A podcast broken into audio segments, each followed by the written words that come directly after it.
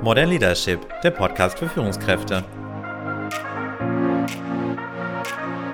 Herzlich willkommen zum Podcast Modern Leadership. Mein Name ist Sven Lechtleitner, ich bin Autor und Journalist für Themen rund um Personalführung. In dieser Episode geht es um das Thema Resilienz und welche Rolle es vor allem für Führungskräfte spielt. Darüber möchte ich mit meiner Gästin sprechen, Anne Senkpiel. Sie ist Chefredakteurin beim Magazin Erfolgreich führen und motivieren und spezialisiert auf die Kommunikation von Führungskräften. Ich begrüße Sie, Frau Senkpiel. Schön, dass wir heute zusammengefunden haben und uns über das Thema Resilienz austauschen. Ja, guten Morgen, Herr Lechtleitner. Zum Einstieg würde ich gerne direkt einmal klären, was man überhaupt unter Resilienz genau versteht. Ja, Resilienz, das ist, äh, damit ist eigentlich gemeint die psychische Widerstandskraft, also die Fähigkeit nach Rückschlägen und Krisen sich möglichst schnell zu erholen und äh, ja, Belastungen auch auszuhalten. Gibt es denn Situationen, sag ich mal, die wir alle kennen, wo wir schon mal Resilienz beweisen mussten? Ja, sicherlich. Also das geht von kleinen Rückschlägen bis zu größeren Rückschlägen. Und äh, das kann sein, dass äh, der Bus vor der Nase wegfährt oder dass der Zug ausfällt, eine Stunde Verspätung hat. Aber es können auch wirklich äh, Schicksalsschläge sein.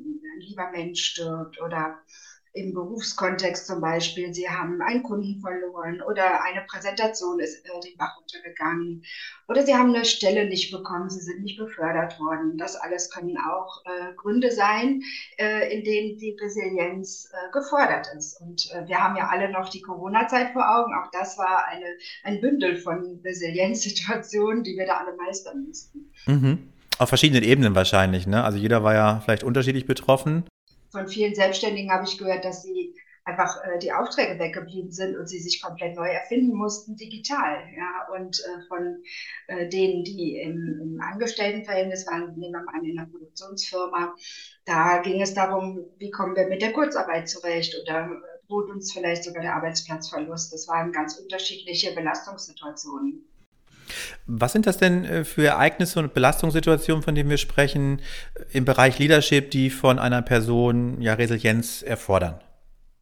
Ähm, ja, einen Teil habe ich ja schon aufgezählt. Also wenn Sie zum Beispiel sich bewerben um eine Stelle und Sie bekommen die nicht oder wenn ähm, die äh, aktuelle Situation zum Beispiel so ist wie jetzt, die Energiepreise steigen, dann können Sie Ihre Forecasts ja nicht mehr einhalten. Sie haben ganz andere Berechnungen gemacht. Sie müssen als Führungskraft äh, mit, diesem, mit dieser Veränderung umgehen und Ihr Team mitnehmen. Das sind alles Herausforderungen, die Sie als Führungskraft, das erwartet man von Ihnen, dass Sie die als Führungskraft lösen. Denn Sie sind ja nicht eingestellt worden in, äh, für den Modus, es ist alles äh, locker easy.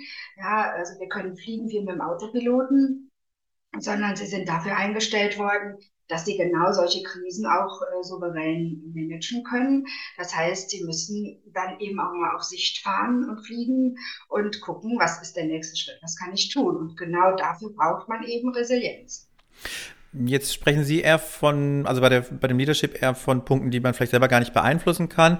Vielleicht gibt es auch Punkte im Team, die auftauchen, sowas wie Konflikte. Wäre das auch ein Thema für Resilienz oder? Ja, sicher. Also überall, wo, wo ich vor der Situation stehe, ähm, unerwartet äh, ergibt sich eine neue Situation. Also im schlimmsten Fall ist es das Gefühl, äh, ihnen wird der Boden unter den Füßen weggezogen. Und ähm, es ist ganz interessant, dass in der, in der Resilienzforschung man davon ausgeht, dass äh, die Resilienzfähigkeit zum einen von der Persönlichkeit abhängt. Dann unterscheidet man äh, zwischen intro- und extrovertierten Menschen. Also extrovertierte Menschen haben es ein bisschen leichter, äh, in die, also Resilienz, resilient zu sein. Und ein ganz wichtiger Punkt ist aber, das haben wir ja schon in dem Beitrag Netzwerken besprochen, ist, dass die Umgebung, also dass man Menschen hat, dass man, die, dass man eine Familie hat, die einen Halt gibt oder dass man Bezugspersonen hat, die, äh, die verlässlich sind. Und das sind so, man nennt das die Schutzfaktoren für Resilienz. Mhm. Also wenn das äh, gegeben ist, dann hat man schon mal eine gewisse Schutzhülle und kann da daraufhin äh, reagieren.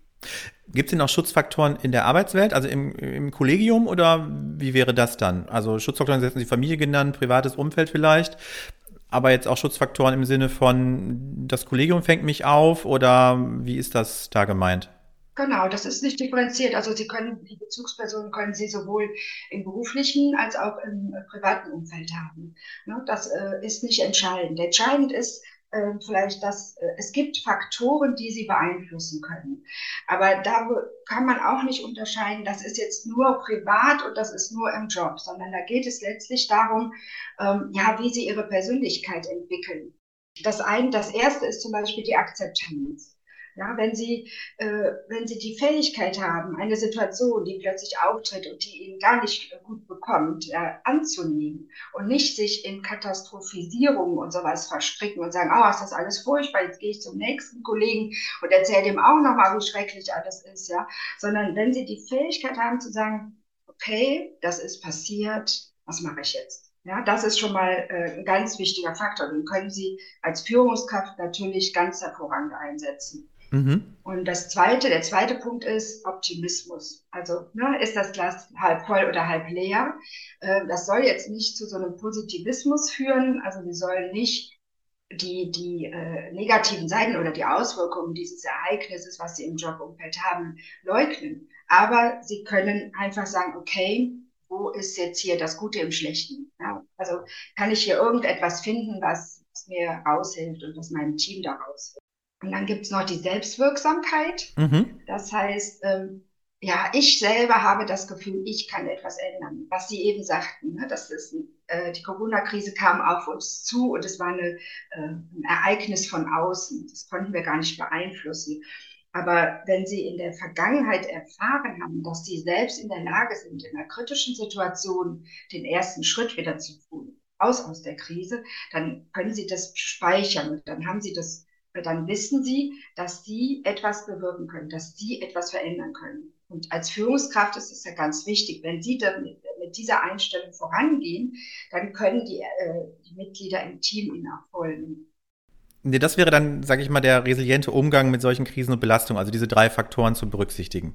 Mhm, es gibt noch mehr. Es gibt noch mehr. Dann verraten Sie mir die gerne. Die habe ich jetzt. Ich dachte, es wären drei, aber gerne fahren Sie gerne fort. Ja ja, es geht auch darum, wie man mit Emotionen umgeht. Ne? Also mhm. Also wenn, wenn wir eine kritische Situation haben, dann stellt sich natürlich Angst ein. Das ist ganz normal. Und in der Angst äh, früher im archaischen System, also wollten wir weglaufen oder sind erstarrt.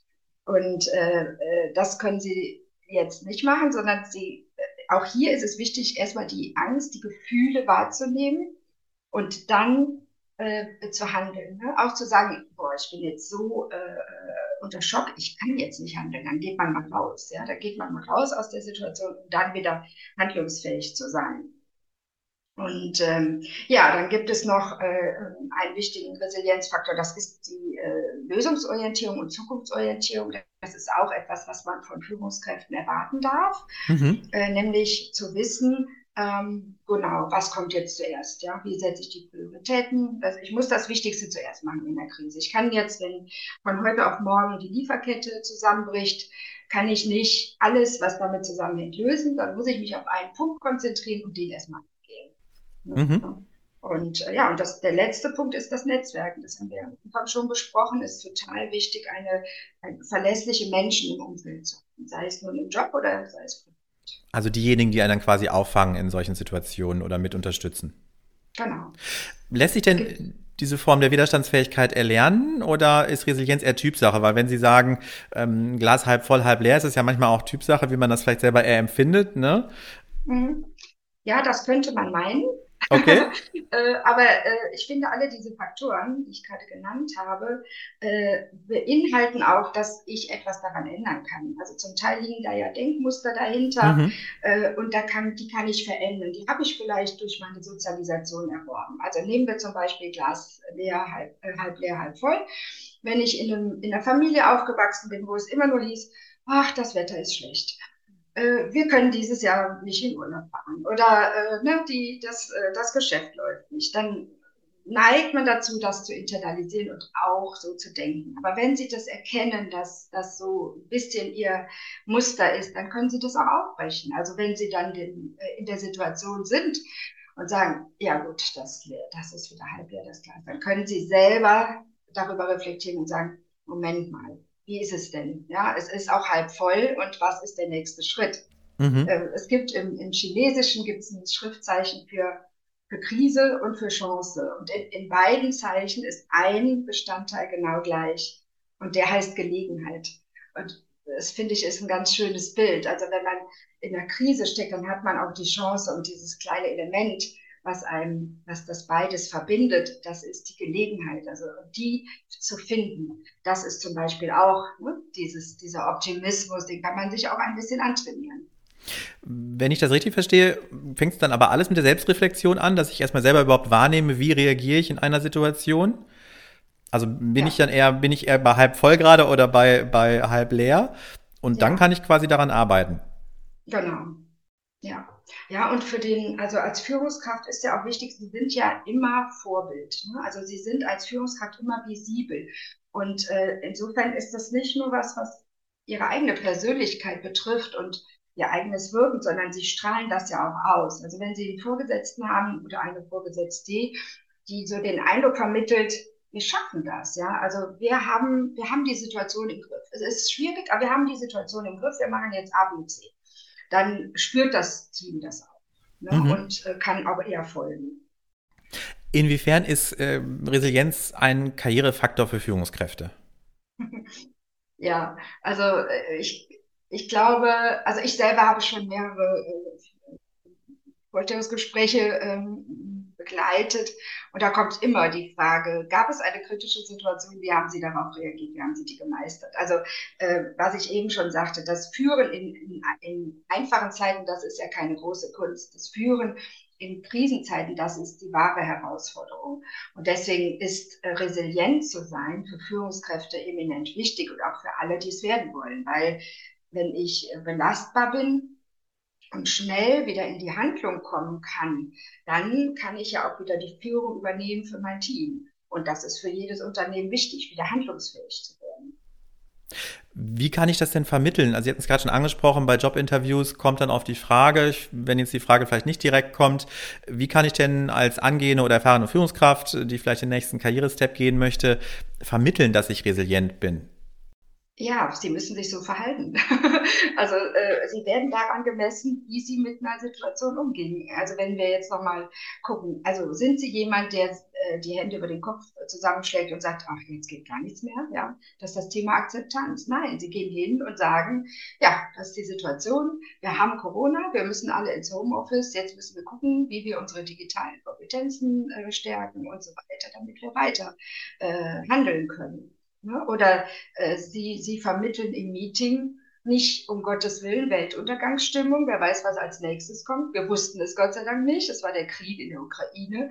Ja, äh, nein, sie gucken, was ist der nächste Schritt, was ist machbar. Und dann ist es halt auch wichtig im Team, ähm, das Team auch mitzunehmen. Also sie müssen in so einer Situation natürlich auch kommunizieren. Sie müssen mhm. transparent sein und sie müssen äh, Verantwortung teilen, damit diese, das Thema Selbstwirksamkeit. Also ich bin nicht ohnmächtig, sondern ich kann etwas an der Situation verändern, damit das auch beim Team ankommt. Wie nehme ich denn alle mit, wenn wir gerade bei dem Thema sind? Also wir haben ja Kommunikation schon angesprochen bei dem Team. Wie schaffe ich das in der Kommunikation, dass alle wirklich ja bei mir sind? Ja, sie müssen offen sein. Mhm. Also sie, sie können nichts, äh, nichts verbergen. Gut, sie müssen jetzt nicht die äh, Interna aus der Chefebene ausplaudern, die einfach top secret sind, weil sie im Moment noch zu, äh, ähm, ja, weil sie einfach noch äh, für sich behalten werden müssen. Aber sie, ähm, sie müssen sagen, was Sache ist. Sie sollten ihre eigene Einschätzung teilen und sie sollten auch ihre Emotionen teilen. Weil ein, ein Vorgesetzter, eine Führungskraft, die, äh, die so tut, als sei alles locker easy, obwohl die Welt zusammenbricht, ja, die ist auch nicht glaubwürdig. Und ähm, Glaubwürdigkeit und Vertrauen sind ja letztlich der Kit, der, der das Team auch zusammenhält. Und äh, äh, ja, deswegen müssten sie da anfangen. Zum Abschluss äh, würde ich Sie gerne nochmal fragen, wenn Sie unseren Zuhörerinnen und Zuhörern einen ultimativen Tipp mit an die Hand geben könnten, wie Sie im Führungsalltag resilienter agieren. Welcher wäre das? ähm, der, der Neurologe und Psychiater äh, Viktor Frankl, der hat mal gesagt, zwischen Reiz und Reaktion liegt die Freiheit. Äh, liegt ein Raum, in dem ich handeln kann, in dem ich frei entscheiden kann. Und das, finde ich, sollte jeder berücksichtigen. Also wer, wenn eine Führungskraft in einer kritischen Situation ist, dann einfach innehalten und sagen, okay, was passiert hier gerade und nicht sofort in die Aktion gehen, sondern erstmal innehalten kurz durchatmen und dann erst reagieren.